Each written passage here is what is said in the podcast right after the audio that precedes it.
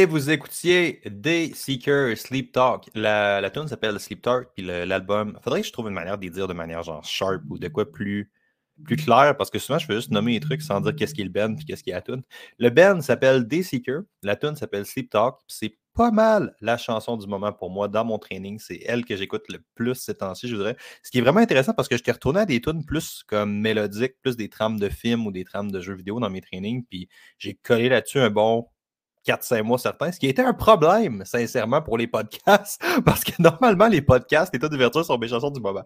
Puis là, aujourd'hui, on recommence ça, fait qu'on est reparti avec de quoi? Avec Sleep Talk de Day Seeker, qui est une tune que j'aime vraiment, vraiment beaucoup. Euh, comme au niveau du son, au niveau du beat, c'est pas tant ma préférée, mais les lyrics de celle-là sont vraiment, vraiment cool, pour vrai, parce que c'est une, une thématique que j'aime quand même beaucoup parce que souvent, quand il y a des, des tunes de même, puis je vise personne du doigt, comme Taylor Swift, par exemple, mais outre Taylor Swift, je vise aucun, aucun un artiste précis du doigt, ou est-ce que tu as tout le temps, genre, la perspective de la personne qui se fait tromper dans tune ou qui vit, genre, le choc ou de quoi, mais tu as rarement la perspective de la personne dans le tort. genre, puis, puis ça, je trouve ça vraiment cool avec cette chanson-là, parce que c'est exactement ça. C'est comme sur l'espèce de cercle vicieux d'être dans une relation toxique, puis de rechercher après une relation toxique par, peur, genre, d'engagement. Je, je, là, je lis la toune, là, je suis pas en train, je suis pas en train de psychanalyser personne site, là, on se calme. Mais tu sais, dans, le cas de la toune, c'est genre le gars qui vit une relation toxique, qui après ça recherche des relations plus superficielles ou plus toxiques, entre guillemets, par peur de s'investir dans une vraie relation, puis de tourner cette roue-là. Puis il y a comme vraiment, vraiment une coupe de, de citations qui sont vraiment, vraiment malades. Comme une que j'aime bien, c'est notre, euh, notre one night. Je sais pas c'est quoi en français un one night. En tout cas, un one night, genre tu couches avec quelqu'un, comme une soirée. Bref, ça. Une nuit sans lendemain. Appelons ça comme tu veux, man. Notre, euh, notre, notre, one night de trois ans, que je trouve vraiment, vraiment cool. Sérieusement, juste cette phrase-là.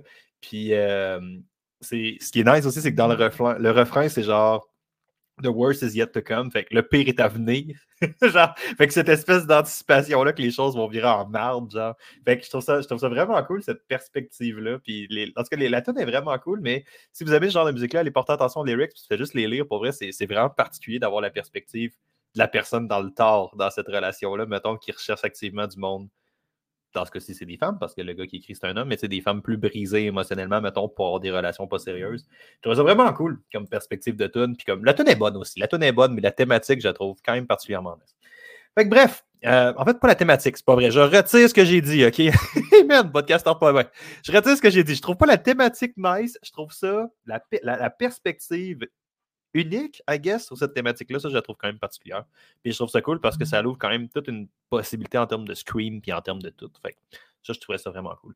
Mais aujourd'hui, podcast, euh, un petit peu plus soft quand même. J'ai fait un podcast la semaine passée qui a été surprenamment bien reçu. Je m'attendais, j'ai failli le déliter. sincèrement, le podcast où est-ce que je parlais de, euh, de mes erreurs comme entraîneur puis comment j'étais focusé sur les autres tout le temps. Puis j'espère, j'espère, parce que j'ai failli le supprimer parce que j'étais comme c'est trop personnel puis j'ai peur. J'aime pas tant ça étaler ma vie, ces podcasts. Contrairement à ce que mes intros de fucking 4 minutes laisseraient croire. Contrairement à ça, Ben. J'aime pas tant ça, genre étaler ma vie sur les médias sociaux juste compter tout ça. Fait que j'étais comme là, j'ai besoin d'avoir un certain niveau personnel pour juste dire arrêtez de bosser sur ce que les autres ont comme résultat ou ce que les autres, font. Puis je trouvais que ça amenait beaucoup plus cette thématique-là. Fait j'ai failli la retirer. Puis ce podcast-là été surprenamment bien reçu. Euh, fait que je vais un peu continuer dans cette lignée-là, un peu cette semaine, avec trois erreurs personnelles. Pas, puis j'essaie tout le temps de partir des podcasts avec genre trois erreurs que le monde font, des affaires comme ça. Mais là, je vais vraiment dire trois grosses erreurs que moi j'ai faites. Puis j'en ai tout le temps comme glissé des mots euh, dans certains podcasts que je dis, ah ouais, ça c'est une erreur que j'ai faite. Tu sais, mettons quand je faisais 10 erreurs que le monde font dans leur training, mais là je dis, ah ouais, ça c'est une que j'ai faite beaucoup. Mais là, je vais vraiment juste parler de trois trucs qui, moi, m'ont retenu d'avoir des résultats pendant vraiment, vraiment longtemps. Euh, puis je pense que ça aura beaucoup de valeur, définitivement. Fait un petit peu de réflexion là-dessus. puis on start ça live. La première, que je répéterai pas. Mettez un point zéro parce que je le dis tout le temps, puis j'ai l'impression d'être plate avec ça, mais ça, c'est un truc que j'ai fait, de noter mes charges. Ça, c'est vraiment quelque chose que ça a été long avant que je fasse, puis que tu t'aperçoives que ça te mette d'en face que tu n'as pas de progression. Ceci étant dit, je ne le partirai pas avec ça. je ne dirais pas que c'est ça, mais je pense que c'est probablement celle que j'ai le plus oublié quand même, que je n'ai pas faite. C'est vraiment, vraiment important. Si vous notez pas vos charges, puis vous cherchez après des résultats, c'est une grosse erreur, sincèrement. C'est vraiment, vraiment important. Vos charges, vos reps, d'avoir une espèce de, de journal de ça, c'est vraiment, vraiment un très, très gros game changer à ce niveau-là. Plus concrètement, par exemple, je vous dirais, la, première grosse erreur que j'ai faite, c'est chercher des hacks alimentaires pour éviter de contourner l'écrasante ou la, très plate réalité de la meal prep. j'ai essayé à peu près tous les types de diètes qui existaient, puis je blâmais ça beaucoup, je cachais ça sous le terme je sais pas à quel point je cachais ça. Je, l'exprimais, disons-les comme ça, sous ma recherche de curiosité, ma désir d'expérimentation, puis le scientifique en moi, qui, j'estime est quand même une partie assez intégrante de ma, de, ma personnalité. Genre, j'ai quand même fait des études doctorales, fait que, obviously, j'aime quand même ça, expérimenter, puis être dans le monde de la science, puis jouer sur des affaires, mais euh, plus que je recule avec ça, plus que je me rends compte que ma réelle intention, vous aviez essayé toutes les IA du monde, plugger jeu intermittent, jouer avec ça, passer des quantités déraisonnables de temps à lire dans la littérature scientifique pour connaître l'info magique qui va me permettre de révolutionner la nutrition pour éviter d'avoir à améliorer ma structure alimentaire de base, qui dans ce cas-ci veut juste dire cuisiner, sincèrement. Puis vous pourriez, j'ai tellement parti vraiment, vraiment loin pour éviter de confronter le fait que tu ne peux pas vraiment outrepasser ta meal prep. Tu peux pas. Tu peux, tu peux jouer. En fait, il y a deux manières de le faire, je vous dirais, sincèrement. Euh, puis, puis même lorsqu'on tombe dans des alternatives, genre de repas préparés ou ces affaires-là, c'est quelque chose qui va quand même bien marcher en théorie. Mais, mais le problème, c'est vraiment dans la soutenabilité de la chose, à savoir que tu n'as pas tant de variété, puis, c'est plus dans le modèle d'affaires. Ne pas juste sortir un menu à toutes les semaines parce qu'il faut qu'ils systématisent, il faut qu'il y ait quand même du volume pour que ça soit intéressant pour eux parce que c'est beaucoup ça, les grossistes ou ces, affaires-là en alimentation. Si tu veux dégager une marge de profit, essentiellement, il faut que tu achètes en grosse quantité, sinon tu vas te faire tu as des prix de détaillants, de, petits détaillants, ça va être vraiment, vraiment dur de tirer les profits. Fait ils peuvent pas tant varier leur menu, varier leurs affaires parce qu'il faut qu'ils collent quand même en grosse batch puis tout.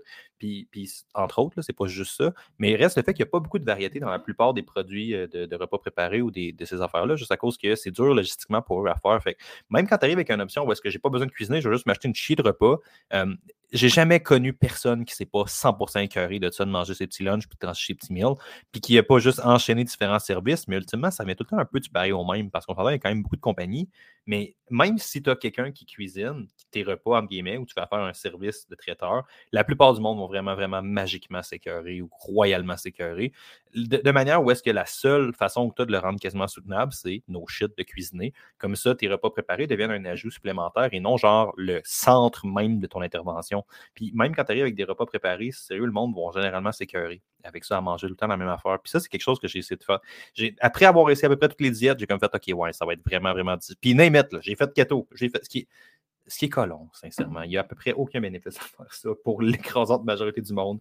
Puis je pense que la plupart du monde qui font. En tout cas, je n'ouvrirai pas cette parenthèse-là. Fait que, moi, j'ai fait keto, ça rend pas bien été. J'ai fait du jeûne intermittent, j'ai joué à Atkins, j'ai joué avec tous les types de diètes qui existent pour éviter d'avoir à contourner le fait que fallait vraiment que j'améliore ma qualité alimentaire basic, de manger plus de fruits, de manger plus de légumes, de manger plus de, viande, de moins compter sur le fucking yogourt grec à n'en plus finir, ou de moins compter genre sur les shakes de protéines, tout ça, les suppléments, puis vraiment avoir une bonne alimentation de base, qui veut dire bonne chance pour réussir à faire ça sans cuisiner. Vraiment, là, c'est quasiment impossible, en fait. Là. Fait en fait, c'est impossible parce que j'ai quand même essayé et ça n'a pas marché. Fait que, tu sais, des jumelés, mettons, avec un repas préparé, un, service de repas préparé comme ça, mais ben, si tu as ton meal déjà fait, puis tu as quand même une base, ben, l'aspect, c'est juste un dépanneur, puis j'en prends une fois de temps en temps, ben, ça devient beaucoup moins grave, puis les chances de royalement t'écœurer sont vraiment, vraiment plus petites. Fait que tu commences avec vraiment, vraiment deux options. Tu as juste deux manières de contourner l'alimentation puis de régler ce problème-là. La première, c'est de cuisiner. Puis la deuxième, c'est d'embaucher un chef privé, littéralement, qui va faire à peu près tous tes fucking repas en ayant la variété que tu as besoin, qui va pouvoir faire tes trucs, d'avoir quelqu'un qui. C'est la seule manière d'avoir à contourner la meal prep. Puis ça, ça se ramasse à être fait par une autre personne. Fait que ça, tu le fais toi-même, ça, tu le fais faire par quelqu'un d'autre. Le seul problème avec le chef privé, c'est que tu te ramasses à payer vraiment, vraiment très cher. Fait que ça peut être une option. Tu peux le contourner, l'affaire de la meal prep. Faut que tu te ramasses à payer quelqu'un vraiment très cher à faire des quantités déraisonnables d'argent pour pouvoir te permettre un chef privé à la base. C'est, je dirais, pas mal la seule manière d'avoir à éviter la meal prep. Sinon, c'est vraiment, vraiment quelque chose que je n'ai pas fait pendant la plupart de ma vie. Ça, même là, je vous dirais, c'est quelque chose que j'ai encore de la misère à faire, qu'il faut souvent je me motive un peu à faire. C'est vraiment plus facile l'été avec le barbecue, puis même l'hiver, parce que là, je me suis je me suis comme, ma blonde a capoté, man. Je me suis installé genre un abri tempo dehors euh, pour un abri tempo pour mettre des chars.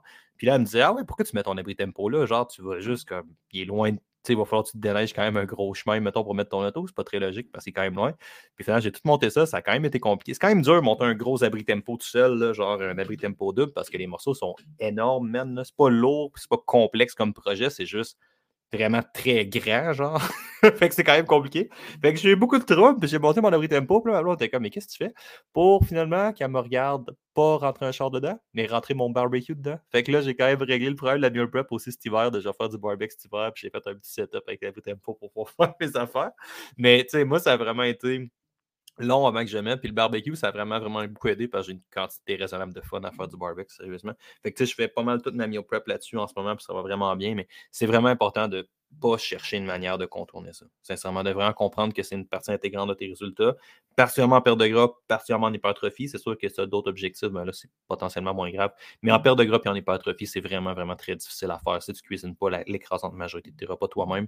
Puis même quand tu fais affaire avec des repas préparés, mettons des piscines ou des affaires comme ça, ou même des trucs congelés, c'est vraiment, vraiment difficile de savoir les apports caloriques réels. Ça peut vraiment, vraiment buster ta marge, tes, tes estimations, toutes tes affaires. Fait limite, impossible, sincèrement. Je vous dirais même faudrait, idéalement, il ne faudrait pas que tu te fies trop d'étiquettes. La seule manière que tu as d'avoir un contrôle alimentaire qui est vraiment, vraiment sharp sur tes apports alimentaires, c'est de cuisiner au maximum. ça, c'est vraiment, vraiment important. Puis la plupart du monde ne vont pas cuisiner à cause que leurs skills de cuisine ne sont pas super. Fait fondamentalement, c'est un problème de skill. je me fais chier à cuisiner parce que je ne suis pas bon, parce que je n'ai jamais appris, parce que si. Mais tu sais, c'est vraiment, vraiment, ça n'a pas besoin d'être parfait. Puis il y a une quantité assez impressionnante de recettes que tu peux faire en étant vraiment, vraiment pas bon ou en coûtant vraiment pas cher ou en ayant un minimum de matériel. Tu sais, je pense au FitCook. FitCook, il y a un e-book là-dessus qui est vraiment, vraiment phénoménal. C'est plein de recettes qui sont genre 4-5 ingrédients. Mais je pense que la plupart de ces recettes, en fait, sont vraiment, vraiment dans cette optique-là. Il peut tout le temps avoir des trucs qui sont plus. Peut-être plus avant. Il a l'air d'avoir pris comme une espèce de, de vibe un peu plus fancy, ce qui est très correct d'ailleurs. C'est vraiment pas un reproche. Mais il a l'air d'avoir pris une tendance un peu plus fancy. Mais euh, fondamentalement, le fit cook, ses recettes étaient super simples puis vraiment, vraiment très, très facile à faire. Puis c'est juste quelques ingrédients, pas beaucoup de préparation, pas besoin d'équipement de cuisine complexe. Fait que, ça vaut vraiment la peine. Puis il y avait un e-book de ça qui était vraiment, vraiment phénoménal, qui est encore phénoménal en fait. Fait que d'apprendre à travailler ça, c'est vraiment. J'ai longtemps contourné mes propres habiletés de cuisine qui étaient mauvaises. Euh, j'ai en fait évité ça. Fait que ça, c'est vraiment, important. Je vous dirais sérieusement, la meal prep, c'est une habitude qui a priorisé, qui peut vraiment, vraiment avoir énormément de résultats. Le deuxième, qui, je pense, est vraiment quelque chose que je suis coupable aussi d'avoir imité vraiment beaucoup. Le deuxième, c'est de mélanger ce que le monde font actuellement avec qu'est-ce qu'ils ont amené ou est-ce que ils sont en ce moment. Il y a bien du monde qu'on regarde et qu'on admire. C'est pas un problème. C'est pas un problème d'avoir du monde, de savoir ce qu'il fait, j'aimerais sortir des réseaux similaires, puis s'en servir comme source d'inspiration. C'est vraiment, vraiment pas un problème. Il y a juste deux affaires avec ça. Un, l'inspiration, ça le dos vraiment très large. Euh, puis il faut vraiment que tu sois honnête avec toi-même de est-ce que c'est une réelle source d'inspiration ou est-ce que c'est vraiment, vraiment considérablement plus proche de me démotive mal sale. Fait que c'est vraiment, vraiment honnête. Pardon d'arriver avec ça puis d'être vraiment honnête avec ça. Sauf que je vais, me donner un exemple, puis on voit souvent les workouts plus fancy que le monde font, ces médias sociaux, voir des blocs d'entraînement plus fancy que le monde font, ces affaires-là. Mais c'est généralement pas à cause de ça qu'ils ont développé les choses qu'on admire chez eux. Puis je vais donner un exemple vraiment, vraiment simple avec moi personnellement, fait que je parle juste pour moi, mets personne là-dedans, mais je pense que ça va quand même illustrer le point que j'ai à faire. En ce moment, je travaille très, très fort sur améliorer mon bench parce que c'est un peu comme la meal prep. En fait, c'est exactement la même affaire que la meal prep. c'est genre j'ai longtemps évité mon bench parce qu'il était à chier, parce que je n'étais pas bon, parce que j'avais pas de masse musculaire dans l'upper body, parce que je l'entraînais pas. Puis, tu sais, oui, il y a une grosse partie des sports que j'avais choisi dans le sens que l'haltérophilie, avoir des gros biceps, des gros triceps, c'est clairement pas ta priorité. Puis même en CrossFit, tu peux t'en rendre très, très, très loin en ayant des petits bras puis en ayant des bonnes jambes. Tu sais. Fait encore aujourd'hui, j'ai des descentes de jambes, mais mes bras ont longtemps été et sont encore ma faiblesse, même si je travaille là-dessus. Fait que, tu sais, mon bench était à chier, puis c'est quelque chose que j'ai vraiment, vraiment contourné pendant plusieurs années de ma vie. pendant la plupart des années où est-ce que j'étais sérieux au gym. C'est quand je suis rentré au gym, j'étais comme tout le monde, puis je faisais six journées de chest par jour, par semaine. Je faisais juste du chest, juste des bras. Puis après ça, j'ai commencé à structurer mes affaires, rentrer dans les sports de force, puis là, t'admettre une affaire où est-ce que de faire six jours, de faire des biceps six jours en ligne, c'était pas la meilleure périodisation qui existe. Puis là, j'ai commencé à juste tomber un autre extrême où est-ce que je faisais pratiquement que des jambes. Mais dans la plupart des années où est-ce que j'étais sérieux au gym, je faisais pratiquement jamais de bras. c'était un gros trou que j'avais dans ma game, le bench. Puis en ce moment, je l'ai quand même beaucoup, beaucoup augmenté. Je suis vraiment, vraiment satisfait de la progression, sauf que j'aimerais ça aller chercher mon 3 plates. Je ne sais pas quand je vais aller le chercher. Je sais pas si je. En fait, je ne suis pas mal je vais aller le chercher. C'est juste vraiment, vraiment difficile de mettre un temps là-dessus.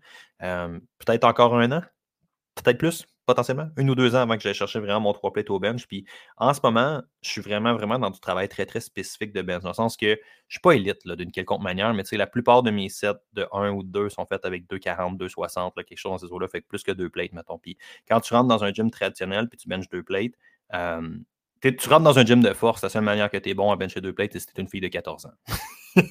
Sinon, tu rentres dans un gym de force, un, plate un, bench de deux plates, c'est pas bon. Fait que je suis pas en train de dire que mon bench est bon d'une quelconque manière. C'est vraiment, vraiment pas ça que je dis. Mais dans un gym traditionnel, plus ma tante, qui est le type de gym dans lequel je m'entraîne, c'est quand même impressionnant de lever ces charges-là.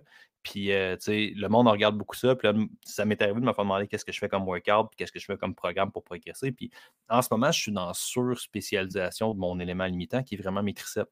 Fait que, tu sais, je fais beaucoup, beaucoup de renforts de triceps. Essentiellement, je bench presque pas. Je vous dirais, je fais juste bencher pour garder ma technique, mais je fais beaucoup, beaucoup de renforts spécifiques de mon triceps parce que j'échoue tout le temps à même maudite place qui est au triceps. Fait que je mets beaucoup, beaucoup d'enforce là-dessus, beaucoup de bench, close grip, beaucoup d'affaires de même. Puis, tu sais, le monde va te demander, genre, ah ouais, ben c'est quoi que tu fais comme workout? Ok, je vais essayer ça dans mon training pour voir si ça me progresser. Mais tu sais, ce que j'ai fait pour aller chercher ce bench-là n'est pas ce que je fais en ce moment pour aller plus loin, tu sais. Ce que j'ai eu besoin de faire pour ça, la première, c'est de prendre mon mal en patience puis de m'admettre que somme toute, j'étais à chier pour bencher. Puis même j'avais des petits bras, même si je n'étais pas fort, même si toutes ces raisons-là qui sont valides, c'est vrai, c'était ça le problème. Le problème fondamental, c'est que j'avais pas de skill, j'avais pas d'habileté, puis j'avais jamais vraiment benché parce que j'ai passé mon, ma fucking vie à l'éviter parce que j'étais pas bon, tu sais. Fait ce que j'avais besoin de faire dans ce temps-là, c'était juste de bencher plus. c'était juste de me pratiquer à bencher, de focuser sur rester tête, de travailler ma technique, d'en faire un peu plus parce que j'en faisais pas. Puis tu sais, ça a été 100% contre-productif quand j'ai au début, quand j'ai monté mon bench à ce qui est en ce moment, de faire que du travail de spécialisation de triceps, je savais presque pas bencher ou je benchais jamais. Dès que je benchais lourd, je me chiais un épaule ou de quoi. J'étais juste à chier, genre. J'étais juste pas bon à faire du bench. Puis puis la première étape a été juste de travailler ça, puis de vraiment développer ça. Puis c'est ça qui m'a permis d'avoir le bench, entre guillemets, bon que j'ai en ce moment. Puis, entre guillemets, mettez des gros guillemets là-dessus, c'est pas élite de quelque manière ce bench-là. Mais tu sais, c'est vraiment, vraiment ça qui m'a amené là. C'est pas ce que je fais en ce moment. Puis ça, on est vraiment, vraiment coupable de faire ça, tant au niveau de la diète qu'au niveau du training du monde. C'est de regarder qu'est-ce qu'ils font live versus qu'est-ce qu'ils ont fait. Puis ça, c'est quelque chose que moi, j'ai fait beaucoup dans ma, dans ma, dans ma carrière, appelons ça comme ça. Quand je regardais des, des athlètes, mettons, des CrossFit Games, où est-ce que moi, je suis rentré. je suis rentré en CrossFit essentiellement à cause de Rich Running en chest qui arrache 300 livres. Essentiellement, c'est ça qui m'a fait rentrer au CrossFit. Puis j'étais comme, waouh, je veux cette shape-là, je veux faire ce que ce gars-là fait. Puis là, j'étais allé au CrossFit. Puis ce qui est malade, en fait, c'est que si tu regardes la shape, puis, c'est 100% ça l'erreur. C'est exactement ce que je viens d'admettre comme affaire. Si tu regardes Rich Running, quand il est rentré en CrossFit, il était déjà fucking énorme. Genre, il a à peu près pas pris de masse, puis il a à peu près pas grossi dans ses années de CrossFit. Pourtant, il est passé de deuxième à premier à de multiples occasions, puis il a fait plusieurs podiums, c'est un des meilleurs athlètes qu'il y a eu en CrossFit ever, tu sais. Puis il a été une force dominante en CrossFit. Pourtant, si tu le regardes juste sur sa shape, ce qui est ce qui m'a amené en CrossFit de manière simple, euh, il a rien qui a changé dans les dernières années. Fait que de toute évidence, ce n'est pas le CrossFit qui a causé sa shape, c'est ce qu'il a fait avant. Puis si on recule avant, mais tu vois qu'il avait fait beaucoup de préparation physique de baseball, beaucoup de renforts, beaucoup d'affaires même. Il était tout le temps pété, il avait tout le temps des problèmes d'épaule quand il jouait, au baseball, je ne me trompe pas, je pense que c'était au baseball. Fait qu'il avait fait une shit tonne de muscu et une shit tonne de renforcement. Ce qui a fait qu'il est arrivé en CrossFit avec peut-être qu'il y a eu des gains un peu sur sa shape. Parce que je dis, mais mon point, c'est plus, tu regardes, tu regardes Rich Running la première année des games, si tu regardes Rich Running à sa dernière année des games, euh, c'est pas, pas 4 ans de différence de comme s'il avait fait que du bodybuilding, parce qu'il n'a pas que fait ça, il a maîtrisé 15 000 autres affaires aussi en même temps, ce qui n'est pas idéal pour la shape et ces affaires-là. Fait de cibler clairement son marqueur puis de regarder ça, euh, ça, c'est vraiment important. Fait que de ne pas mélanger ce que le monde font avec qu'est-ce qu'ils ont amené là. Ça, c'est vraiment, vraiment important. Le dernier sujet qui, je pense, vient, est un peu en lien avec le dernier podcast, mais je pense que c'est une erreur que j'ai faite beaucoup puis que je continue à faire. Puis, c'est dur de se positionner là-dessus, sincèrement, parce que il y a définitivement une question de chance qui existe. Il y en a une, une question de chance, une question de génétique, une question de ci. Puis c'est naïf de penser que la chance n'existe pas puis que la génétique n'a pas d'impact parce que c'est toutes des choses qui ont un impact. Mais fondamentalement, il y a à peu près fuck all rien dans ton contrôle. Quand tu regardes ça, puis tu regardes les, chances que le monde a ou la chance qu'ils ont d'avoir ça comme force ou la chance qu'ils ont d'avoir telle situation ou telle affaire, c'est bien correct, ça existe. Il y a du monde qui a des avantages. C'est pas ça que je dis. Le point, c'est que tu gaspilles tellement d'énergie à mettre ton attention là-dessus que de passer du temps. Je dirais, le conseil que j'aurais à me donner là-dessus, ça serait assume que la chance que la chance n'existe pas ou qu'elle s'applique uniquement aux autres. Puis arrête de passer de l'énergie sur Ah, j'aurais aimé ça être ça, j'aurais aimé ça faire ci, j'aurais aimé ça être comme ça, puis focus vraiment, vraiment sur toi. Et là, sérieusement, ça, c'est une erreur que moi, j'ai faite vraiment, vraiment beaucoup. Puis c'est toute une erreur que j'ai liée dans le sens qu'il y en a du il y en a des gars au gym qui mangeaient comme des attardés, mais qui avaient des sales shapes, puis là, j'essayais de suivre leur diète, puis ça marchait pas partout pour eux. Parce que non seulement j'essaie de contourner meal prep parce que ces gars-là cuisinaient pas. C'est impressionnant ce que tu peux, contourner tu peux contourner avec une quantité adéquate de stéroïdes. Adéquate. J'aime pas le mot adéquat et stéroïdes dans mes phrases. Avec une haute catégorie, avec beaucoup de stéroïdes, c'est impressionnant ce que tu peux contourner comme problème. Surtout quand tu ouvres la porte du train, ces affaires-là, -là, c'est l'enfer, sérieusement, ce que tu peux aller chercher comme gain sans respecter la base, genre. Le seul, le seul problème que tu as avec ces drogues-là, c'est que tu as un petit. Il faut que tu fasses un petit échange, il faut que tu donnes quelque chose en retour qui sont tes poumons puis ton cœur. Essentiellement, faut que tu échanges tes organes vitaux contre des gains au gym. C'est un trade, mais, euh, mais ça pour dire que tu peux vraiment contourner les affaires. Fait que, de copier ce que ces gars-là font, ça a vraiment, vraiment était très problématique de copier les entraînements que d'autres personnes font ou de m'entraîner avec d'autres personnes parce que je voulais être comme eux et avoir leurs gains, sans focuser sur ce que moi je peux faire comme du monde. Euh, ça aurait vraiment eu beaucoup, beaucoup plus d'impact parce que tu sais, j'étais pas capable de tolérer le volume de bien du monde, puis je faisais des workouts de haut volume, puis j'étais tout pété, puis j'étais tout fendu, puis tu sais, d'avoir. En tout cas, ça sera pour un autre podcast. Fait que je pense que je vais closer ça de même. Trois affaires que je pense qu'il y aurait. Trois petites erreurs que moi j'ai faites beaucoup qui peuvent avoir beaucoup de valeur, je pense, pour vous. La première, c'est euh, contournez pas la meal prep. Essayez pas de contourner ça. Vous pouvez pas le faire. Faites vos petits lunchs, faites vos affaires.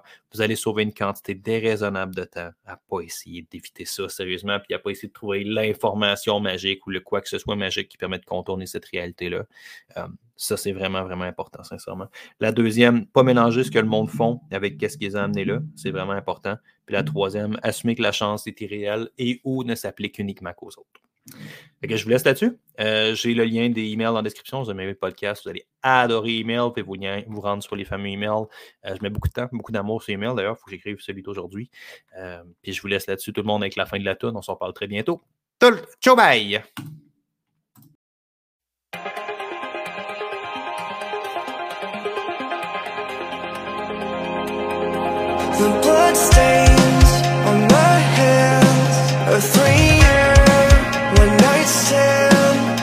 It's there when it's spent